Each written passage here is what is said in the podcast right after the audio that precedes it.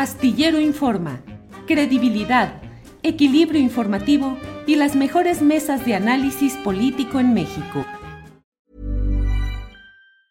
Tired of ads barging into your favorite news podcasts? Good news. Ad-free listening is available on Amazon Music. For all the music plus top podcasts included with your Prime membership. Stay up to date on everything newsworthy by downloading the Amazon Music app for free or go to amazon.com slash news ad free.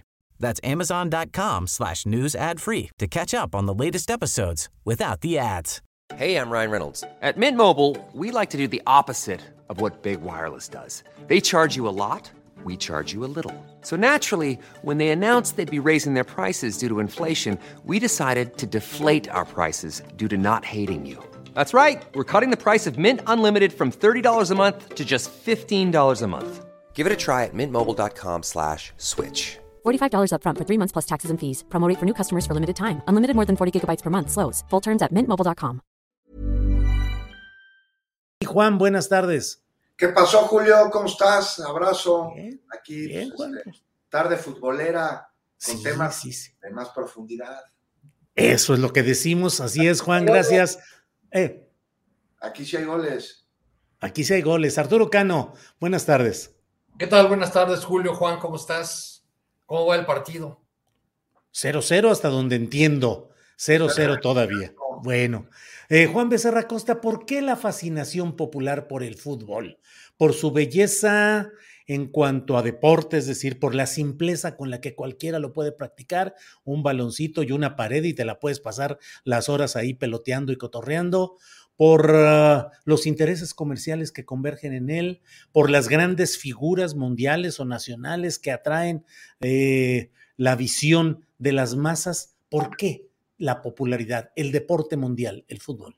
No, pues a mí me parece que debe ser un conjunto de cosas, Julio. Eso que dices de que es muy fácil jugar y con un- No necesariamente, porque mucha gente que ve el fútbol, pues lleva 40 años sin tocar un balón. Sí, sí, sí. No es que a mí me gusta mucho el deporte. Sí, ¿qué deporte haces? No, pues ninguno, pero me siento con una cervecita a verlo, ¿no? Futbolista de sofá. Exactamente. Eh, tiene que ver con un sentido de identidad, de representación, de aspiración también, por supuesto, y intervienen los grandes intereses económicos a través de estrategias de manipulación de conciencia, sin duda alguna.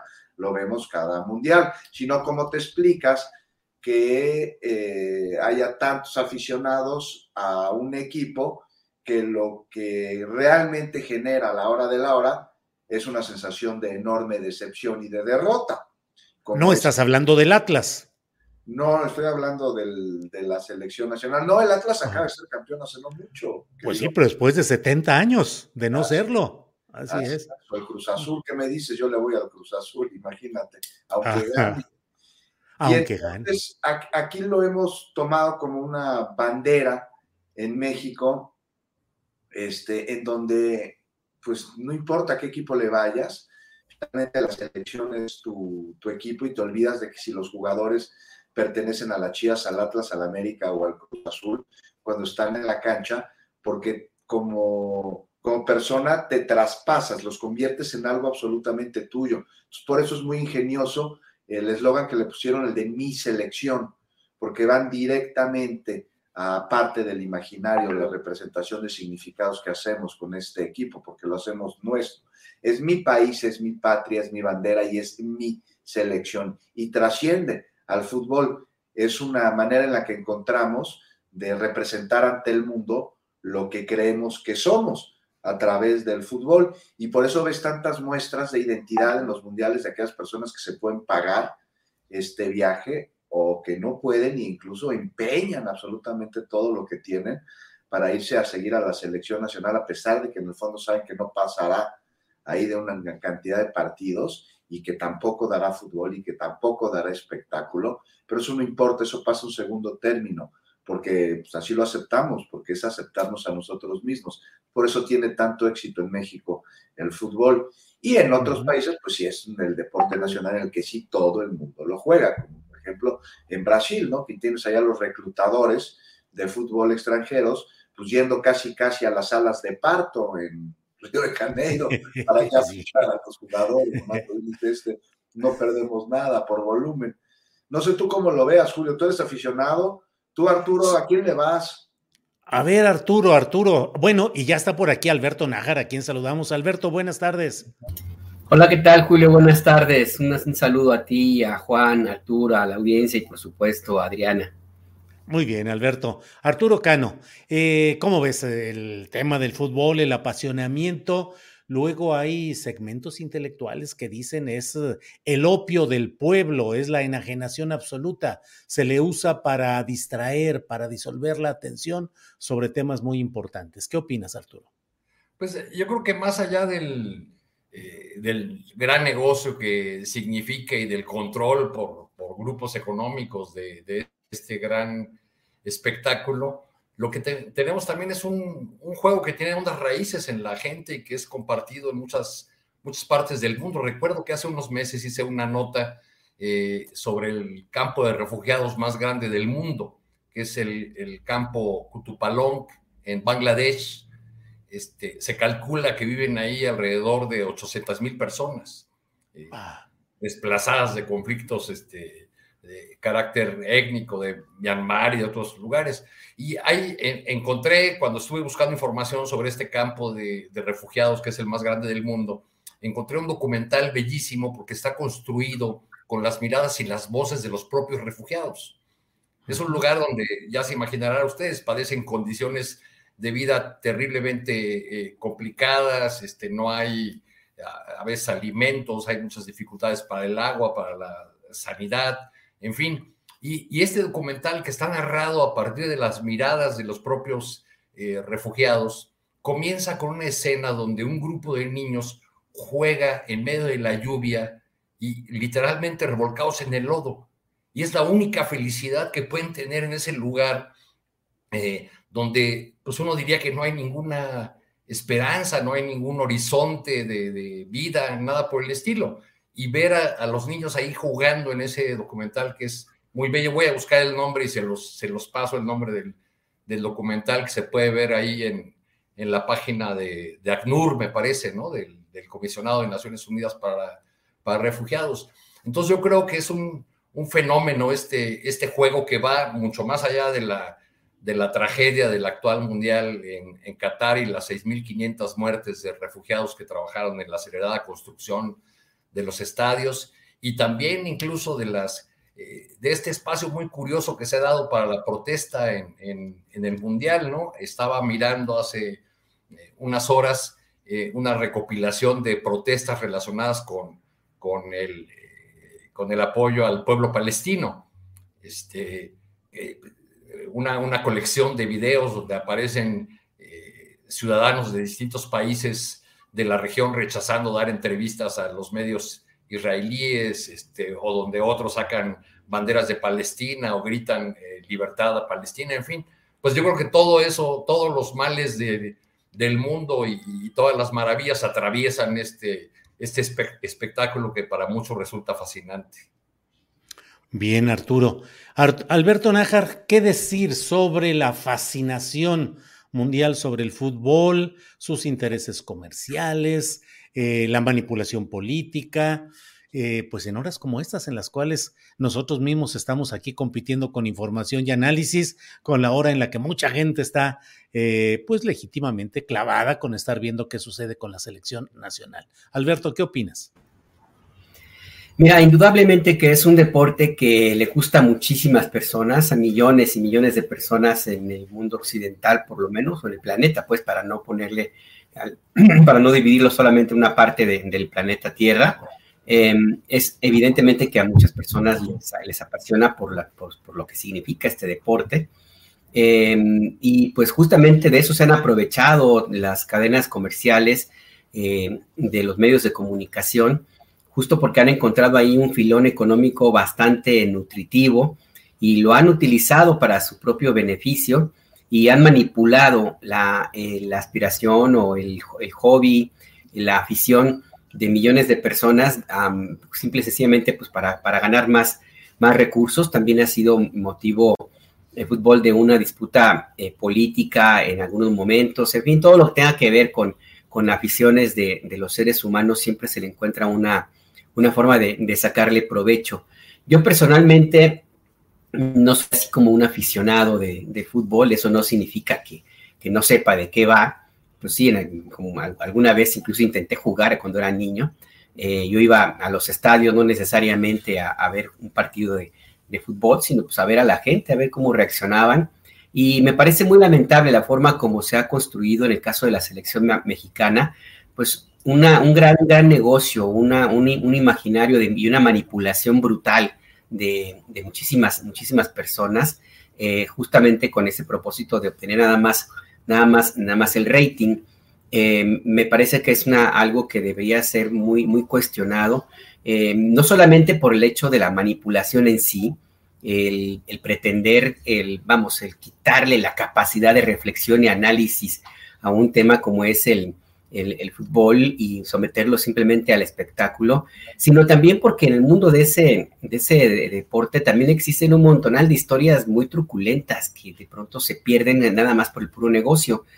Hay que recordar, por ejemplo, que famoso ese, no sé si sigue existiendo esa cosa de, la venta de jugadores, el famoso draft, creo que se, que se llegó a llamar, pues es un mercado de esclavos, simple y sencillamente las condiciones laborales de los jugadores son desastrosas, la manipulación de los jóvenes y la forma como se echan a perder muchísimos talentos también está pues a la orden a la orden del día sin contar pues por supuesto con todo lo que implica la comercialización de pequeña cantidad de, productos chatarra que van en contra directamente de la salud que se supone que deben tener los jugadores de, de un deporte como es, como es el fútbol yo la, verdad, pero bueno, pues es, una, es la realidad de nuestro país y de otros países. La afición va a seguir pues muy, muy metida en, esta, en este tema. Difícilmente van a protestar porque inclusive ya se creó como una costumbre de escuchar o ver los partidos de fútbol en la televisión y escuchar los berridos de los, de los comentaristas y las tonterías y a veces estupideces que, que dicen, además de los atentados al lenguaje, ¿no?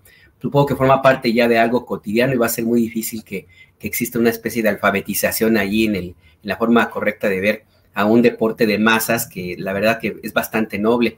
Lástima que está tan corrompido y tan pervertido, Julio.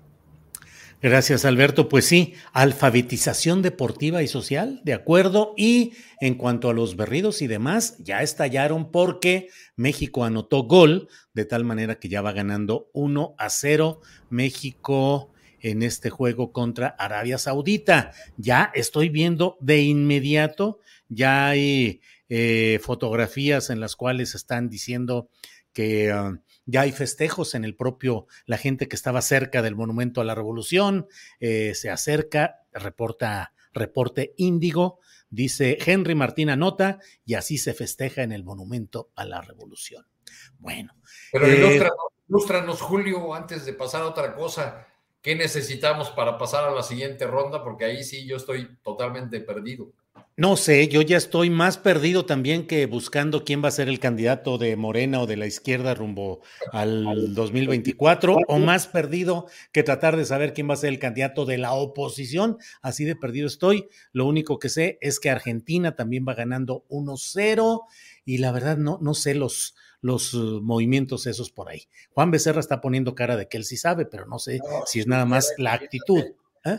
No, si supiéramos que, no, pues imagínate, ya les habríamos pasado la, receta. Pues sí. Eh, es, que, entiendo que depende del número de goles que, haga cada equipo, además del resultado del partido de Argentina, ¿no? No, hombre, está desatado aquí el asunto. Me reporta Sebastián Enrique, nuestro compañero de producciones de hoy en, Tripulación Astillero, que ya metió otro gol México, 2 a 0. El propio presidente de la República dijo hoy que su pronóstico era 4 a 0 que ganaría México a Arabia Saudita. Híjole, sería buenísimo que ganara por 4-0. Sí, ya sería el colmo, dirían. Ahí está la demostración de todo lo que significa. Manipulan y no sé cuántas cosas, imagínate. O, o, del otro lado, Julio, van a, van a ahora sí que a, beatificar a San López Obrador. Sí, sí, haría una segunda marcha, pero futbolera. Si no por razones políticas, sino futbolera. Esa encabezando. se hace, Julio, siempre. ¿Eh? Esa siempre se hace allá en el Ángel aunque lo rodeen de vallas. Sí, sí, sí, pues ahí está, ahí está ya todo este camino. Pero bueno, Carolina Rocha dice, ahora sí, Santo Niño de Atocha, Virgencita del Tepeyac, Tadeo de la selección. Eh, Javier Alatorre dice, gol, gol de México, 2-0 sobre Arabia. En fin, pues ahí está. Eh, eh, dice Nacho Lozano, golazo, ya nomás falta uno, entonces tal vez con el 3-0 eh, quede muy bien México, pero bueno, pues ya iremos viendo. Juan Becerra Costa, hay que entrar a los temas que no son tan eh, populares y que no son tan eh, de la afición enorme, pero sí de una consecuencia fuerte. todo este tema de la reforma electoral que ha propiciado desde la marcha de los opositores el 13 de noviembre, pues la marcha del presidente López Obrador, aunque oficialmente se haya dicho que no, pero no deja de ser en el equilibrio de fuerzas y ahora parece estarse atorando en el propio San Lázaro, entre versiones de que los partidos del trabajo y el verde ecologista no le quieren entrar con Morena porque no quieren reducción de financiamiento a los partidos, ni reducción del número de espacios pluris, porque pues son los suyos. ¿Cómo has visto este proceso, Juan? Pues de llamar la atención, Julio, por varias cosas. Una, por ejemplo, que apenas hace unos días Morena pues, parecía tener como mucha prisa ¿no? en llevar a cabo la discusión de la reforma en el Pleno, y pues la pospuso últimas horas hasta el próximo martes. Fíjate que ayer tuve la, la, oportunidad de hablar en entrevista con la diputada Graciela Sánchez, ella de la Comisión de Reforma Política Electoral. Esto le preguntaba eso, ¿no? Y me responde, pues lo que se ha dicho, que se busca dar más tiempo a los legisladores para que revisen la minuta, pero bueno, también le pregunté sobre si esto se debía a resistencias de partidos aliados a Morena, ¿no? Es decir, el PT, el Verde, no sé si hay alguna negociación, alguna discusión para aprobar la reforma, y ella dice que hay unidad, eso es lo que ella dice. Al interior de Morena se rumoró que, ojo, aclaro, es un trascendido, es un trascendido de reporteros en pasillos de San Lázaro, y así hay que tratarlo, pero trascendió que diputados de Morena, a Morena, están a votar a favor de la reforma. También esto fue desmentido por la diputada Sánchez.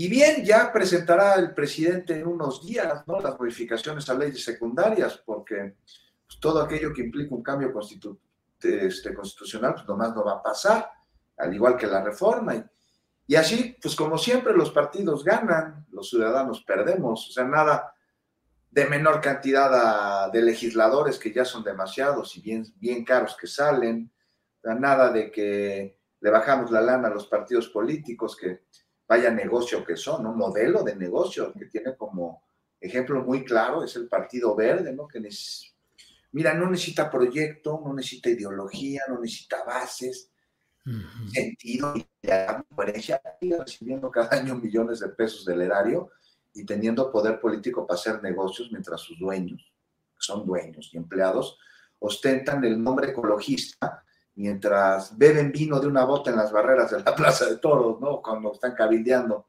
para que manglares se conviertan en hoteles. ¿no? Ya saben, con el clásico, pues y a mí que me toca, que pudimos escuchar en, voz del otro hora niño verde, al que palabras suyas se habían chamaqueado. Y mientras todo es politiquería, ¿no? Ahí con la discusión de la reforma. Y en segundo término están los intereses de los ciudadanos, esos que tendrían que, pues, ser, este, representados por unos diputados que en lugar de ellos representan a sus bancadas. Y dicen que la democracia está bien, así como está ahorita, contesto que te estoy platicando. No, bueno. Sí, sí, sí, así están las cosas. Arturo Cano, eh, ¿qué te va llamando la atención de este proceso de la reforma electoral en, el, en la Cámara de Diputados, los, las pugnas internas, se dice, de los propios partidos aliados de Morena? ¿Cómo lo vas viendo, Arturo? Bueno, el, presidente de la República dice que es lo que está ocurriendo actualmente con, con esta reforma electoral, recuerda la importancia de, de la mayoría en el, en el, legislativo, ¿no? Podríamos agregar que también recuerda la, la importancia de tener aliados confiables o de contar con estrategias de, de promoción adecuadas de las iniciativas que se, que se buscan desde, desde, desde el gobierno, porque por un lado, pues eh, parece ser que en esta idea de, plan B ni siquiera se había convencido a los aliados cercanos. sabemos que los partidos que conocemos como la chiquillada, pues siempre han necesitado vejigas para nadar. Entre las cosas que, parecen estar en la mesa eh, puestas por el Partido Verde y por el Partido del Trabajo, pues es eh, su rechazo a la reducción de los recursos para los mismos partidos, para las burocracias partidistas, su rechazo a la reducción en el número de legisladores, porque pues ahí verían un riesgo de perder representantes, de perder espacios, este, porque la mayor parte de los legisladores de estas fuerzas minoritarias suelen ser plurinominales y ahora estarían pues sujetos a, listas. Eh, en el caso del, PT, según leí en la nota de los compañeros de la jornada, eh, pues también pondrían eh, sobre la mesa otros, otros temas de, su interés particular, como, como la, la, vuelta a las candidaturas comunes que siempre le dan, le dan oxígeno al partido menor que presenta un, un candidato común.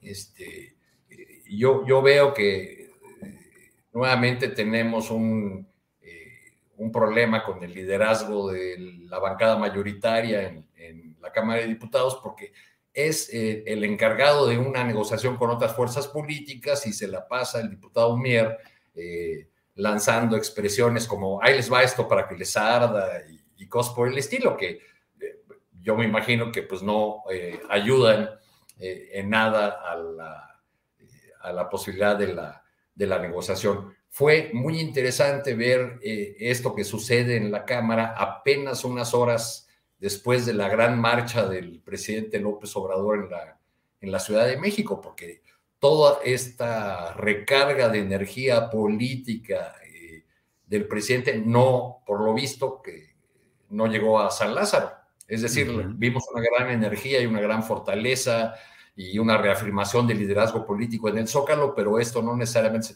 traslada a San Lázaro. Puede ser que los líderes del PT y del Verde marchen con el presidente y griten, es un honor estar con Obrador, como gritaron miles el domingo, eh, aunque también ellos podrían gritar, es un honor vivir de Obrador, como antes vivieron de otras fuerzas políticas. Eh, eh, con las que se aliaron según les acomodara a sus intereses. Recordemos, por ejemplo, que el PT es una fuerza que mantuvo su registro gracias al PRI. Eh, estuvo en riesgo de perder su registro, si mal no recuerdo, en 2015. Y hubo por ahí un eh, ajuste y se anuló la elección en un distrito de Aguascalientes, se repuso esa elección y con esos numeritos el PT pudo conservar eh, su 3% y con ello el registro gracias al PRI. Entonces, son fuerzas que se han acomodado al partido que está en el poder, eh, a los aires que soplan según el momento. Y bueno, pues eh, aquí estamos viendo las consecuencias, entre otras cosas, de esa política de alianzas electorales del año pasado, gerenciada por Mario Delgado, que le dio muchas posiciones al Partido Verde.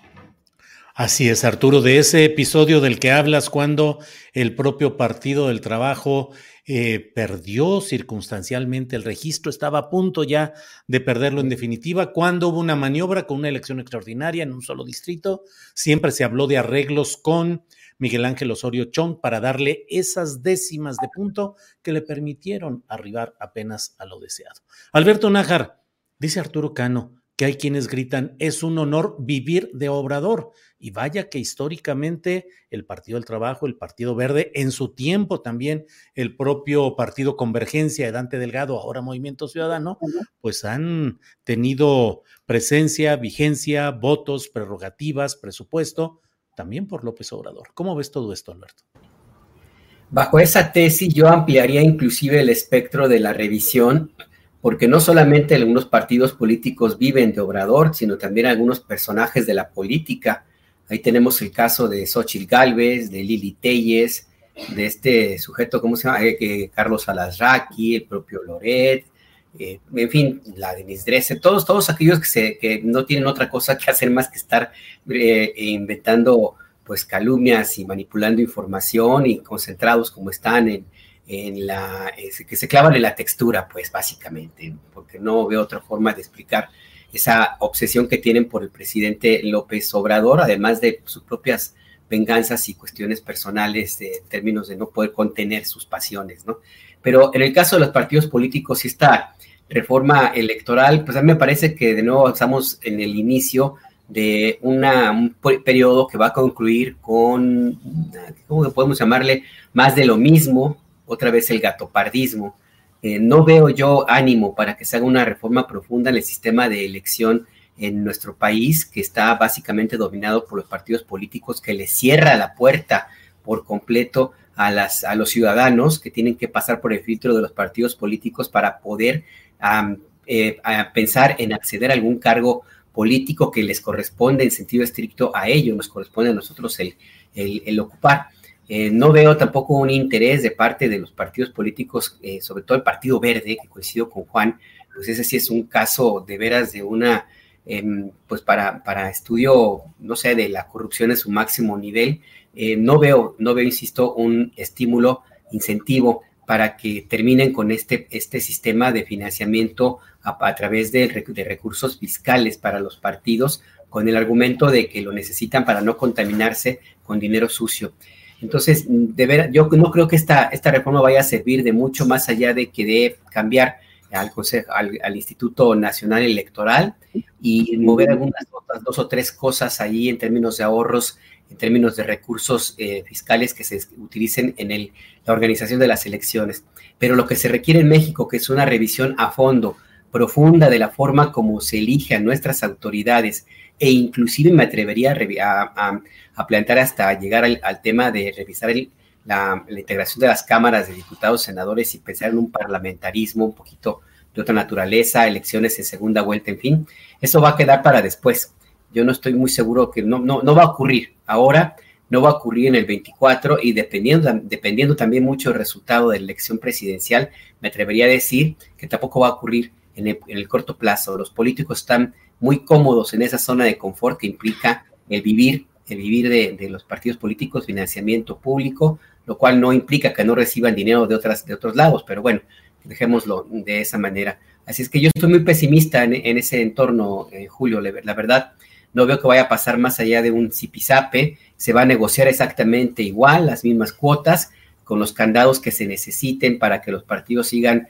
eh, con el garantizado sus recursos públicos para que se mantengan con vida, inclusive en tiempos de no elecciones y sin necesidad de presentar comprobantes como, como ocurre con el resto de los, de los contribuyentes. Así es que, pues sí, eso no, no veo que ello vaya a haber un cambio profundo, eh, Julio. Bien, Alberto. Em, Juan Becerra, em, pues aparte de estos temas que de veras, pues esa idea de es un honor vivir de obrador que practican personajes, opositores, comentaristas, partidos, pues hay eh, temas eh, muy peculiares como la Feria Internacional del Libro de Guadalajara, que hoy ha sido señalada por el presidente de la República como un refugio de conservadurismo y ha criticado la manera como hay personajes como Denise Dresser que dijo algo así, lo parafraseo, pero que ahí se sentía muy a gusto porque ahí no tenía que enfrentar cosas como en las calles o en el Zócalo, en el que tuvo en alguna ocasión pues una impugnación incluso con empujones de parte de algunos manifestantes. ¿Cómo ves el tema de la FIL Guadalajara? Raúl Padilla, que es el jefe político de la Universidad de Guadalajara, y el sesgo o no en invitados, expositores en esa FIL padillista, Juan Becerra. Bueno, yo creo que el tema es muy amplio, podríamos llevarnos un buen rato platicando, pero aquí me parece que el punto está en quién lo organiza, tú lo acabas de decir, y qué le representa estamos hablando de una feria que se ha organizado desde hace ya mucho, mucho, mucho tiempo con recursos públicos que han caído a la mano de Raúl Padilla. Ahí lo mencionabas. No hay que decirlo tres veces, no se nos vaya a aparecer el hijo del maíz, el gran cacique de la UDG, quien pone y quita rectores y maneja la universidad como un dictador, utilizando sus recursos económicos y políticos, y que extiende sus tentáculos ¿no? a medios locales, universitarios, incluso a este partido político, hagamos. Sí. Y a ver, este año, la UDG cuenta con más de, me parece que una cifra muy similar a la de el INE, casi, unos 14 mil millones de pesos. O sea, estamos hablando de un dineral al tiempo en el que la universidad no acepta más de la mitad de los solicitantes estudiar en sus aulas, ya dice mucho de ello. Y una de las empresas pues, que usufructa Padilla, además del sistema de radio y televisión de la universidad, que es el Canal 44, la Feria del Libro de Guadalajara. Y bueno, si la Feria del Libro de Guadalajara tiene dueño y su dueño es Raúl Padilla, pues extrañarnos sería que no fuese una reunión conservadora, ya no más por el simple hecho de que este, pues Padilla en el gobierno no va a encontrar recursos para seguir hinchando sus bolsillos, entonces utiliza el capital político que en la oposición encuentra para generar las condiciones necesarias de seguir ejerciendo ese poder que tiene e intentar incrementarlo. Por eso, la FIL de Guadalajara es el lugar, por definición, para pasearnos en sus pasillos con personajes como la dijiste, como Denise Dresser, ahí mientras platica con Aguilar Camín, mientras comparte carcajadas con Vargas Llosa, y por ahí Lorenzo Córdoba, ¿no? Y esto pues nos remite de alguna manera a aquella fonda del recuerdo cuando la cultura en este país era manejada por esta élite intelectual de San Ángel este, y de las lomas que veían a las expresiones artísticas populares con condescendencia y al arte como artesanía eh, para centrar todos los recursos en becas a jóvenes creadores de 50 años más y óperas de millones en producciones, en bellas artes, cuyos boletos además se apartaban para los cuates nada más se presentaba una o dos funciones un fin de semana y costaba lo que hubiese podido costar una escuela con maestros y talleres para que niños pudieran desarrollar las expresiones artísticas de su localidad. Ojo, que no artesanías.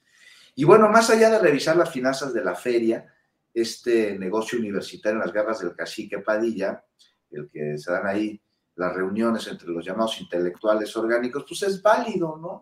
Finalmente están en su derecho, así como está en el derecho de cualquiera de nosotros asistir o no a esta feria, en la que hay que mencionar, hay buenos libros, la neta, hay buenos libros y algunos excelente precio, ¿no? No tanto como en la fil del Zócalo, que también es una reunión de amigos y no tiene nada de malo, de amigos de otro lado, a la que pues a mí hasta me invitan porque algunos son mis cuates y está padre.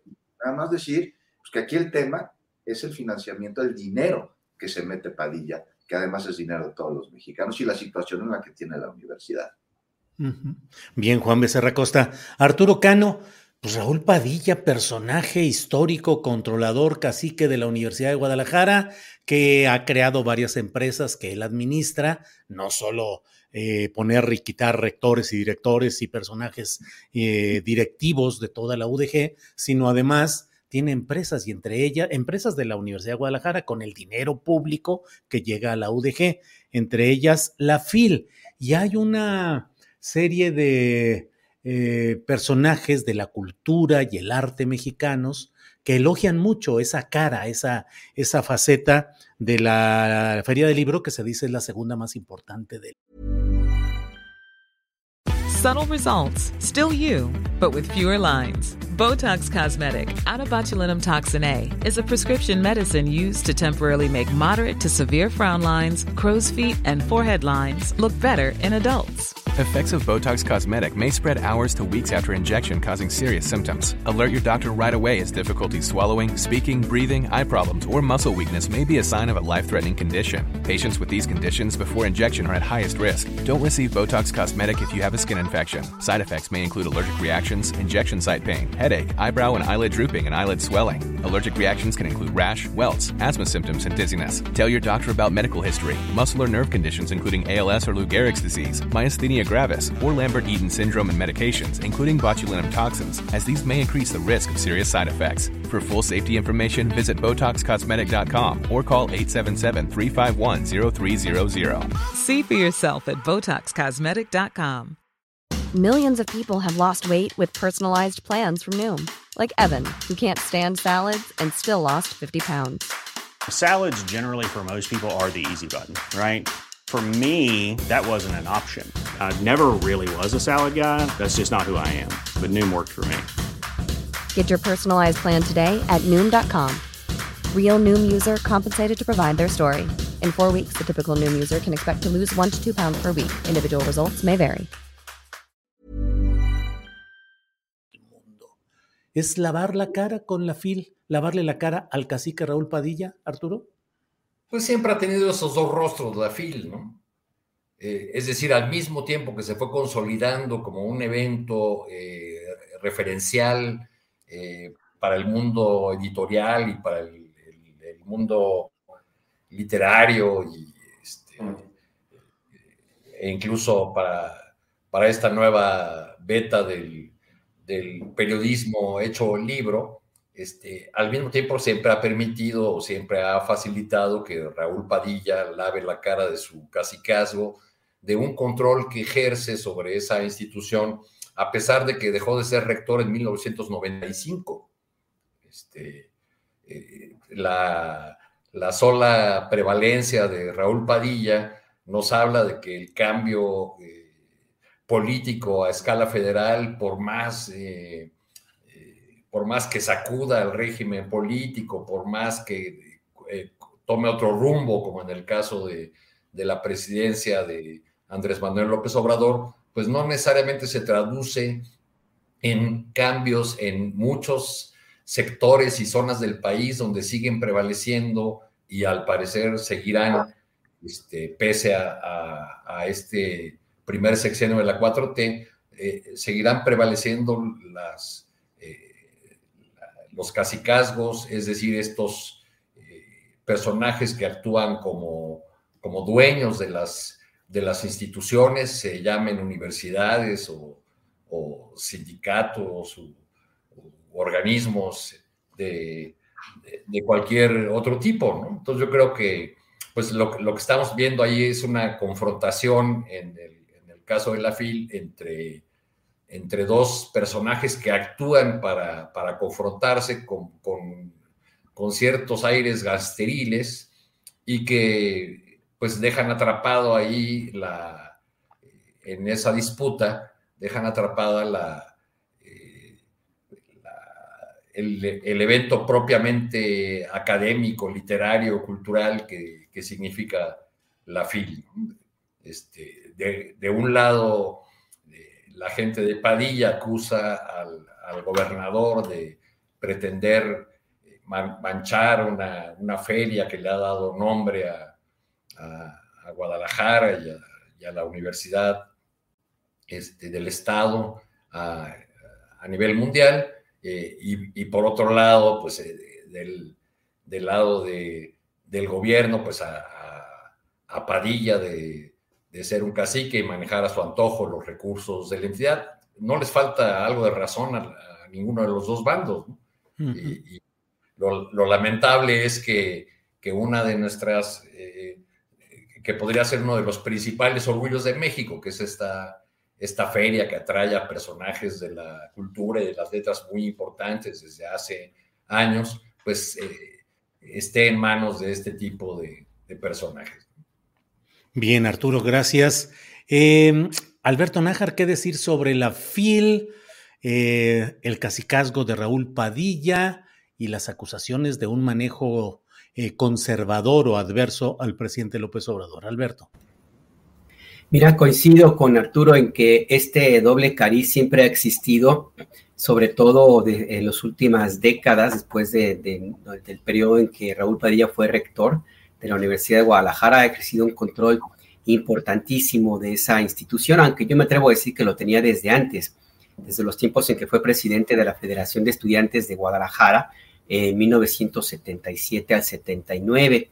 A partir de ese momento, casi todos los que presidentes de esa organización estudiantil pues, fueron puestos por Raúl Padilla. A mí me tocó como estudiante, por ejemplo, todavía el periodo de eh, Donatio Bravo Padilla, que, es creo que primo, primo de Raúl Padilla López. A mí me tocó cuando estaba todavía en la prepa, allá en la prepa 7 en Guadalajara, de la Universidad de Guadalajara justamente.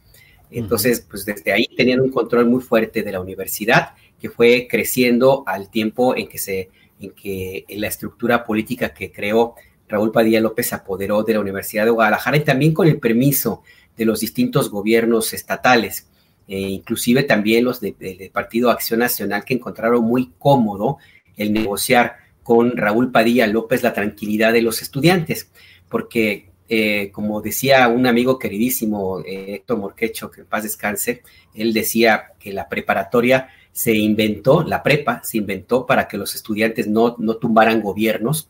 Bueno, pues de esa manera creo que yo también las organizaciones estudiantiles y las universidades públicas de alguna forma, el tenerlas bajo control garantizan estabilidad, no solamente para los estados de la República o las ciudades, sino también inclusive para un país. Y Raúl Padilla López jugó bastante bien ese papel que, le, que él mismo se presentó y, le fue aceptado por los distintos gobiernos, crearon un, monstruo que ahora lo está allí justamente en el control de la Feria Internacional del Libro, que sea de paso yo creo que es la mejor obra, la mejor obra que ha hecho, fíjate nada más, un personaje de esta naturaleza como Raúl Padilla López, su mejor obra es La FIL, eh, que desgraciadamente por, en algún momento en los últimos años pues se ha convertido, sí, yo estoy seguro, en un reducto de los intelectuales que han sido desplazados de la opinocracia y del presupuesto público y se han refugiado en ese espacio que les ofrece Raúl Padilla López, convertido también en opositor del proyecto del presidente de la República, en, una, una, oposición que yo no acabo de entender de dónde viene, pero que bueno que está ahí, ahí muy presente y que el argumento central del presidente para tratar de romper eh, o, de, sí, de, romper esa, a ese grupo adversario políticamente hablando, pues es cuestionar el control que tiene en la Universidad de Guadalajara. Más allá de todo eso, Julio, me llama la atención que no sé si tú que vives allá, ahora sí que vives en, mi tierra, Julio, has encontrado un movimiento realmente opositor dentro de la universidad que tenga la capacidad de disputar el control al imperio que ha creado Raúl Padilla López. Yo no lo veo. Carlos Briceño, por ejemplo, que fue rector, eh, impuesto también por Raúl Padilla López. Eh, Carlos Briceño fue el jefe de prensa de Tonatiu Bravo Padilla en la Federación de Estudiantes de Guadalajara. él intentó salirse del Huacal y le fue muy mal. ¿Recuerdas? Le fue muy mal, lo, destituyeron. Creo que fue ha sido de los pocos rectores que han sido destituidos en la Universidad de Guadalajara. Entonces también hay que ver esa parte, ¿no? ¿Y luego se suicidó? Se suicidó, en, pues así fue la, la información después, y en, en, todo ese proceso jugó un papel muy especial quien era director de la revista Etcétera y ahora gran crítico de la 4T y de López Obrador, Marco Levario, que era asesor y que formó parte de la estructura directiva de la UDG en la rectoría y era el principal asesor externo. Eh, de, del propio Carlos Briceño y era quien le manejaba la prensa, los medios de comunicación y la estrategia política fallida a tal grado que lo destituyeron por el choque con Raúl Padilla y meses después se suicidó el propio Carlos Briceño. Sí, lo que te decía para cerrar, hay que revisar esa parte. ¿Realmente es tan negativo? Pues seguramente sí, muy negativo. Un casicazgo siempre lo es, tiene ese cariz, pero hay que revisar con, con, calma. ¿Hay realmente un movimiento significativo que pretenda quitar este imperio creado por Raúl Padilla? ¿O no será que simple y sencillamente la universidad ya está muy establecida en esa naturaleza? Porque también puede ser que la oposición y las críticas vengan de fuera, pero ¿y de adentro? No lo veo yo, pero bueno, igual me equivoco. Bien. Eh, Juan Becerra Costa, otro tema interesante de estos días es que la Suprema Corte de Justicia de la Nación ha avalado la continuidad de las Fuerzas Armadas en tareas de seguridad pública, con lo cual confirma el decreto que en su momento publicó el presidente López Obrador de la transferencia administrativa y todo ese tipo de movimientos eh, como resultado de la continuidad de las Fuerzas Armadas en el manejo de estas tareas de seguridad pública. ¿Qué opinas, Juan Becerra? Bueno, pues es que era algo que se esperaba, ¿no, Julio? Ni modo que la Suprema Corte de Justicia de la Nación no validara algo que ya se había validado antes, que tiene que ver con cómo estaba escrito el artículo quinto transitorio.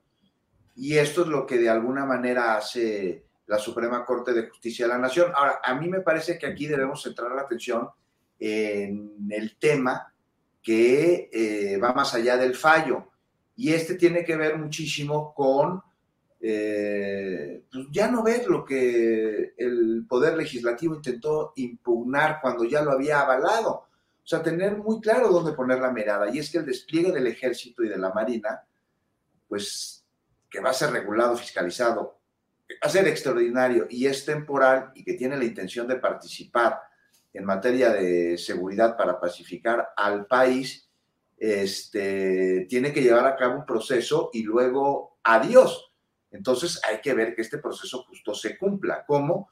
Pues algo que no pinta nada fácil y que tiene que ir de la mano con otras estrategias para pacificar al país cuyos frutos son imposibles de cosechar pronto, como ir directo a las causas de la violencia, que no son nada más la pobreza y la desigualdad, porque hay mucho más de fondo, sobre todo en un país como en el nuestro y en regiones en las que la apología del crimen pues ya es parte de la identidad y, estoy hablando de algo no nuevo.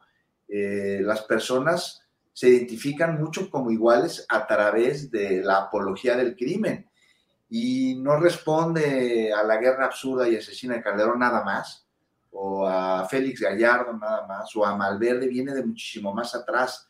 O sea, en la revolución incluso, sobre todo en el norte, los bandidos, los bandoleros, los cuadros ya forman parte de una relación de significados en la que en una especie de Robin Hood, al margen de la ley, era el salvador de los pobres. Así que sí, que se atiendan las causas, pero mientras esto llega, que se preparen policías para que finalmente las tropas puedan regresar a sus cuarteles, tal como se dijo en campaña, ¿no? O sea, es, es, un asunto muy complicado y ya trasciende el asunto de las Fuerzas Armadas en tareas de seguridad. Eh, ya, eso ya pues, es un asunto resuelto, eso ya lo vamos a tener y, por más que se intentó a través del LOFER y de distintas instancias no llevarlo a cabo, pues ya está. Y ni modo que se contradiga la Suprema Corte de Justicia sobre algo que ya está resuelto con anterioridad y que va en el mismo sentido. Entonces, me parece que la discusión ya en estos momentos tiene que estar en otro lado para ver cuáles van a ser estas funciones, sobre todo para entrenar a las fuerzas estatales y municipales, para prepararlas, para asesorarlas, para capacitarlas, para que se vayan a, donde, nunca tuvieron que haber salido, que es al cuartel. Bien, Juan. Miren, tenemos un público realmente muy amable. Mayela Palacios nos dice, hoy no estoy en astillero, estoy en el food. Mayela siempre está atenta y siempre la veo por aquí en el chat, pero hoy nos dice, hoy no estoy en astillero, estoy en el food. Hay otras personas que agradecen. Cintia Islas dice, tengo que volver a ver en retransmisión esta mesa, buenísima. Y así como eso, hay muchos comentarios. puedes, decirles, Julio, al auditorio que estamos ocupándonos de otro equipo de 11, que son los ministros de la Corte. Así es. que también traen, su juego, nada más que entre ellos, ¿no? Porque ahora traen bronca de quién va a ocupar el lugar del ministro Saldívar, que ya se va. Oye, ya no quiere TikTok togado que, al que nos estaba acostumbrando. ¿Quién es el Tata Martino de la Corte, mi querido Arturo? un, este, una persona que me imagino que ha de ser este eh, secretario de estudio y cuenta en la, en la Corte y que tiene una cuenta en Twitter muy divertida que se llama Perrito Ministros de la Suprema Corte. Ajá. La selección judicial en busca de su nueve goleador, que muchos dicen que será mujer en esta ocasión, Arturo. Sí, pues hay ahí ya barajándose varios nombres, incluso hoy este, el periódico La Jornada publica una nota en que eh, define dos bloques, dos bandos, ¿no? Los judiciales contra los Pro 4T, y eh, se señala ahí que ya cinco de los once, bueno, de los diez, porque, porque Saldívar ya se va, este, ya han manifestado su interés en participar, en contender, ya incluso se, me parece que el día 6 ya tendrá que estar eh, sus propuestas en un micrositio de la página de la propia corte, eh, eh, pues porque ya esa, contienda viene, el, el, él o la, el presidente o la presidenta de la Suprema Corte, para hacerlo necesita obtener seis votos de, sus pares, entonces veremos cómo se pone ese asunto, que, porque pues ahí adentro ha habido mucho jaloneo entre los, digamos, los que vienen de, del pasado, los que fueron nombrados por otros presidentes y los que se conoce ahora como los ministros 4T. Oye, em, Arturo, y sobre el tema de que pide México a Estados Unidos aclarar dónde anda el paradero de la Barbie, ¿cómo ves el asunto? ¿Qué implicaciones crees que tiene esa salida de la Barbie de la lista? de quienes están en prisiones en Estados Unidos, que no quiere decir que no esté bajo control gubernamental, pero bueno, al menos en la lista de quienes están en cárceles no está. ¿Qué opinas, Arturo? Pues yo, yo recuerdo que cuando detuvieron a este personaje sanguinario, le, le regaló a todo el país una sonrisita. Sí.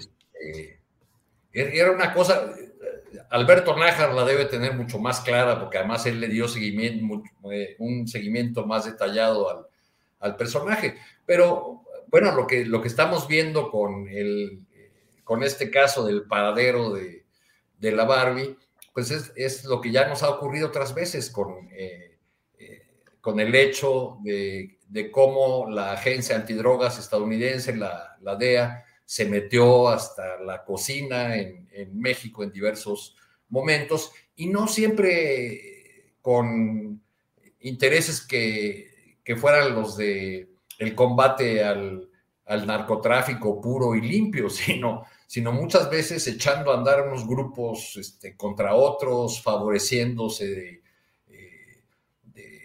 del control de la información otorgada por un grupo.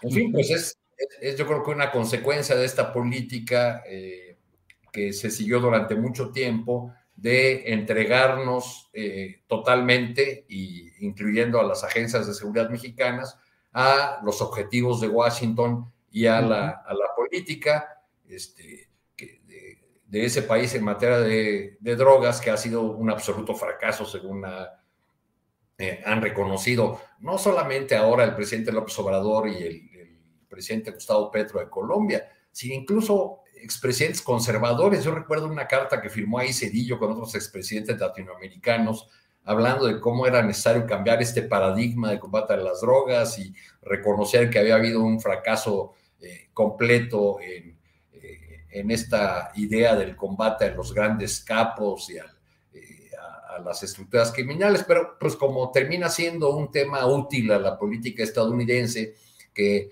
a falta de, de cortina de hierro, a falta de, de, guerra fría, se inventó el fantasma del narcotráfico para seguir claro. metiendo las narices y las manos en América Latina, pues uh -huh. es, es, muy complicado. Y, y, la Barbie, pues solamente es una expresión eh, de, las, de las más tenebrosas de este fracaso. Bien, gracias. Eh, Alberto Nájar, pues te ha mencionado Arturo Cano como alguien que supo y conoció y vivió en esos momentos como reportero los temas de la Barbie. ¿Qué opinas de lo que está pasando ahora? Sí, a mí me tocó cubrir para la jornada, para Maciosare, el suplemento Maciosare, el inicio de la Gran Guerra en, Tamaulipas en el año 2004, 2003, 2005. Eh, y ya el personaje, la Barbie, Edgar Valdés Villarreal, ya era muy conocido en la, frontera chica, él junto con su mejor amigo al que le decían El Sol, que eran como una dupla de sicarios muy jóvenes, eh, ambos originarios de Estados Unidos, que por esa misma eh, condición tenían eh, un atractivo para la organización delictiva de ese momento, que era Osiel Cárdenas Guillén, el jefe del cartel del Golfo, el llamado Matamigos, o como le decían allá sus cuates, el Costroso. Le decían el Costroso porque siempre andaba muy mugroso eh, Cárdenas, Cárdenas Guillén. Bueno, desde entonces la Barbie tenía ya una presencia importante en el tráfico de drogas, era como muy eficiente justo para el trasiego que en aquella frontera chica, y ya después se, se metió de lleno en la, en la, organización del cartel de Sinaloa y terminó con los hermanos Beltrán Leiva. Lo que sucede que es cuando, cuando finalmente se le conoció en cadena, en cadena nacional, literalmente, porque cuando lo capturaron con su playera polo, eh, creo que era color verde y su, su enorme sonrisa, que algunos sí. interpretaron como que una, una cuestión, como para decir, ustedes no saben de lo que, lo que, de lo que, lo que traigo yo detrás y las negociaciones que, que, que tengo encima, aunque en algún momento alguien dijo que era, era nerviosismo. El caso está en que este, este personaje me parece a mí muy importante eh, para el caso que tendría que iniciar en enero de 2023 de Genaro García Luna, porque no hay que olvidar justamente por ser uno de los eh, personajes más importantes del cartel de los Beltrán Leiva en la zona de Morelos y de Guerrero. Eh, eh, la Barbie tuvo mucha, mucha presencia de las relaciones que llegó a plantearse en algún momento de una especie de, de levantón o de secuestro jamás desmentida que tuvo García Luna cuando regresaba de, de Morelos hacia la Ciudad de México, que se lo llevaron a hablar con el jefe de jefes, Arturo Beltrán Leiva, para, pues, para reclamarle el comportamiento que tenía como jefe de la, eh, de la Secretaría de, Seguridad. Entonces, eh, todo ese, ese tipo de historias, la Barbie tiene mucho, mucho conocimiento. Eh, sabe perfectamente bien cuáles son la relación que tuvo García Luna con, esto, con estos grupos y otros, y la presencia que tuvo en la Ciudad de México y otros lugares del centro de la República. Entonces, yo sí creo que la Barbie en este momento ya está preparado para testificar en el juicio de García Luna y lo que diga, lo que vaya a, hablar en este, en este tribunal de, de, Nueva York, yo sí creo que va a ser definitivo para una sentencia fuerte en contra de Genaro García Luna y me atrevo a hablar también, a decir que también lo que sabe la Barbie va a salpicar a este personaje que se apellida Calderón Hinojosa, sin duda alguna, Julio. Bien, Alberto, gracias. Eh, Juan Becerra Costa, ya estamos en. Debemos hacer que conste en actas, Julio, que ¿Mm? por primera vez en mucho tiempo Alberto Nájar no dice ese sujeto. Ese sujeto, sí, esta vez no dijo ese sujeto. Es que estamos en tiempos de, progreso y de reconciliación, ya dijo el señor Monreal. Ándale, sí. Mira cómo divina Arturo, cómo sí cae en la reconciliación. Juan Becerra Costa, reconciliado con ¿Con qué? ¿Con qué está reconciliado Juan Becerra Acosta? ¿Qué te parecen las grabaciones de Laida y el martes del Jaguar y Claudio X conciliando los intereses de los dirigentes de partidos para actuar políticamente? ¿Qué te parecen esas conciliaciones y reconciliaciones, Juan? Me parece que no es tema, Julio, pues es algo que ya sabíamos, o sea, pues wow. Confirmación de lo sabido a pacta con Alito, con Marco Cortés, que se reúne en 2020, que van a crear una alianza opositora. Pues, sí, wow, ya todo el mundo lo sabemos. Aquí pues, lo único es que se confirma una vez más que Claudio X González no es nada más un filántropo o un empresario, o dice serlo, sino que es un actor político eh, activo. Y ya, mejor, ¿qué te parece si vamos con lo de la Barbie? Porque el caso no, no, no, es, no es tan menor. Mira, aquí hay que entender una cosa. El presidente dijo tiene Estados Unidos que decir dónde está. Eh, pues sí, sí estaría bien saber dónde está la Barbie, pero eso es asunto de las autoridades norteamericanas. A ver, desde hace un par de días se dio esta noticia, ¿no? Que estaría, o que ya no estaría más bien en custodia de la, Agencia Federal de Prisiones. Luego, luego salieron a decir, no, pues ya lo dejaron libre. No, no, está en custodia de otra agencia, de otra autoridad. Incluso cuando una persona es liberada, en el registro del estatus dice justo eso, dice liberada. En este caso decía no está bajo custodia de la agencia. Y sí, todo pinta que será testigo en el caso de García Luna, como, todo lo que mencionas, Alberto, y de Cárdenas Palomino. Pero a ver, ¿qué tanto aporta y qué tanto de lo que aporta es verdad? Porque tendría que sustentar con evidencia sus testimonios y le puede llegar hasta aquel sujeto, a Felipe Calderón, ¿no? Pero pues la Barbie ya había colaborado, al parecer, con agencias estadounidenses, entre ellas la DEA. En fin, ¿qué tanta credibilidad puede tener además un sujeto que no quiere morir en prisión en Estados Unidos? Que puede mentir con tal de ganarse una oportunidad, un criterio ahí que le pueda reducir la pena o que lo lleven a otra prisión en mejores condiciones en las que se encuentra. Tiene que sustentar testimonial, tiene que sustentar lo que diga, con pruebas. O sea, es el lugar común que un delincuente eh, accede a hablar sobre un proceso con tal de encontrar ahí algún posible beneficio y mentir en vías de esto, ¿no? Ahora, sí, que se sepa la Barbie, dónde está la Barbie, dónde lo tiene, pues es algo que Estados Unidos, si quiere, va a decir, y si no, no, y por algo lo tienen en custodia este, y la soberanía estadounidense permite decir dónde tiene un prisionero o no decirlo en caso de que lo estén protegiendo de una posible agresión justo por declarar.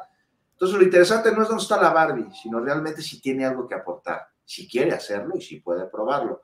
Lo demás es una vez aclarado que no está libre, anecdótico. Bien, Juan. Pues, en este caso, si me permites, Julio, sí, claro. que pueda aprobarlo no es lo último que le importa al gobierno de Estados Unidos. ¿eh? Lo que quieren es que hable, lo que sea. Es, a diferencia nuestra, en Estados Unidos lo juzgan personas. no autoridades, y sí necesitan tener las pruebas de lo que esté diciendo para que haya un fallo. Imagínate que nada más de puro, de puro verbo, no, sí, yo vi, yo vi, yo vi, a mí me dijeron y me contaron, y si no puede dar por, por lo menos una línea que lleve a deducir que esto es verdad, pues se, se caería el caso. Pues bueno, así estaremos atentos. Pues no lo van a creer ustedes, pero ya transitamos este desierto informativo de análisis político porque todo el mundo está volcado en el fútbol, donde Mauricio Castillo Álvarez dice aquí en Twitter, estamos a punto de valer tres hectáreas de verdura. No le entendía esa fraseología agronómica, pero bueno, eso es lo que nos dicen y me comenta Alfredo Hernández Luna, nuestro compañero de tripulación astillero, dice, gol de Arabia, se acabó, México fuera del Mundial, no sé si así está todo, pero eh, ya terminó el otro, eh, el de Argentina, 2-0. En fin, pues veremos ahorita cuáles son las calificaciones y ya veremos si hay estallido popular en los monumentos eh, históricos de la Ciudad de México o si hay silencio y decimos jugaron como siempre y perdieron, jugaron como nunca y perdieron como siempre. En fin, pues uh, Arturo Cano, muchas gracias por esta ocasión. Buenas tardes, a reserva de si deseas agregar alguna cosa. Gracias a ti, Julio. Yo creo que si hubiera buenas noticias futboleras, ya hubiésemos escuchado cada uno el ruido sí, en, sí, en sí, los respectivos lugares. Y nada más una línea sobre los martes del Jaguar.